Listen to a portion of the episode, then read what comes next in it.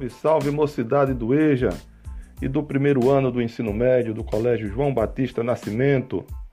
Alguns alunos e alunas têm enviado para o meu zap é, perguntas sobre o Enseja. Estão curiosos por saber, é, professor, quando terá o Enseja este ano? Já tem alguma coisa definida? Então, eu resolvi preparar esta sonora para tentar esclarecer algumas dúvidas e passar algumas é, orientações daquilo que, que eu sei sobre, que ainda está tudo muito indefinido. Bem, uma pergunta muito frequente que os alunos, principalmente do EJA, me fazem é: professor, o que é ENSEJA? ENSEJA é um exame nacional para certificar a competência de jovens e adultos. É uma avaliação realizada pelo INEP. O INEP é o mesmo instituto que organiza o Enem.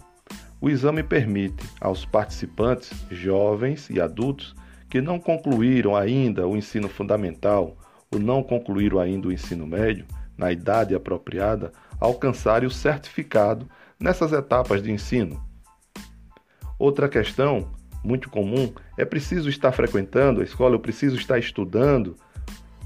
Não, você não precisa ser estudante, não precisa estar matriculado numa escola para poder fazer a prova do Enseja. A prova é aberta a todos que quiserem buscar a certificação, independentemente de terem frequentado a escola algum dia ou não. Desde que tenham 15 anos, desde que tenham 18 anos, na data da prova, pode fazer. Então, qualquer pessoa pode fazer o Enseja? Sim. Repito, desde que tenha a idade adequada Repetindo, é preciso ter 15 anos completos na data da prova para fazer a prova do ensino fundamental e 18 anos completos na data da prova para fazer a prova do ensino médio. Pessoas com 18 anos completos podem se inscrever para as provas do ensino médio e buscar a certificação nessa etapa, mesmo que não tenha concluído o ensino fundamental. Muitos alunos têm me perguntado também sobre a prova. Como é a prova? Bem, tanto para o ensino fundamental quanto para o ensino médio, o exame é composto por quatro provas objetivas, cada prova com 30 questões, de múltipla escolha, e tem uma prova de redação também. As provas do Enseja obedecem aos requisitos básicos estabelecidos por lei. São aplicadas em um único dia, nos turnos da manhã e da tarde. Uma outra questão muito comum que os alunos é, enviam é o que cai nessa prova. Pois bem, as provas do ensino fundamental apresentam as seguintes disciplinas: ciências, matemática, tem a prova de português, onde consta a prova de redação também, tem inglês, espanhol, artes e educação física. Tem a prova de história, geografia, filosofia e sociologia. No ensino médio, a mesma tocada. Então, nós temos química, física e biologia. Nós temos matemática, língua portuguesa, com a prova de redação, inglês, espanhol, artes e educação física. Temos mais história, geografia, filosofia e sociologia. Lembrando que, mesmo sendo no modelo Enem, mas o nível de, dessas questões, o nível dessas provas, obviamente, não é tão elevado quanto, ok?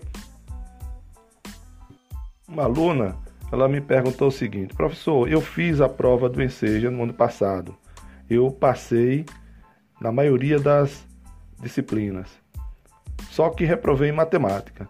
Este ano, bom, este ano ela vai fazer apenas a prova de matemática se ela passou em todas as outras, se ela conseguiu índice em todas as outras, ela só faz a prova que não conseguiu índice no ano anterior. Agora, tem um detalhe: caso o candidato não passe na prova de redação, aí ele é obrigado a fazer toda a prova novamente no ano seguinte.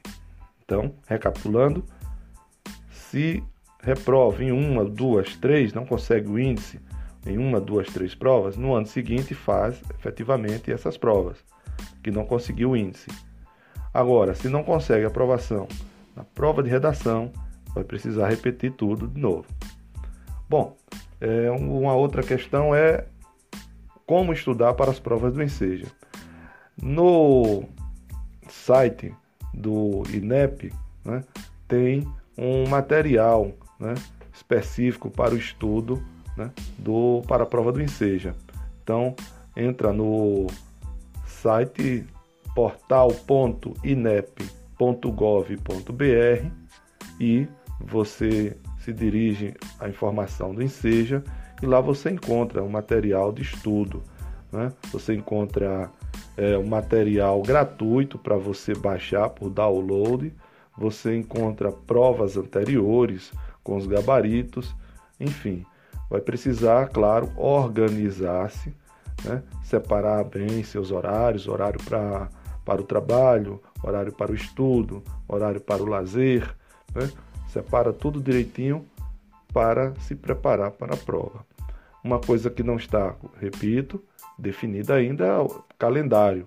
Não saiu ainda o edital. Até a presente data deste, desta sonora, deste áudio, não foi divulgado ainda pelo MEC né, o edital.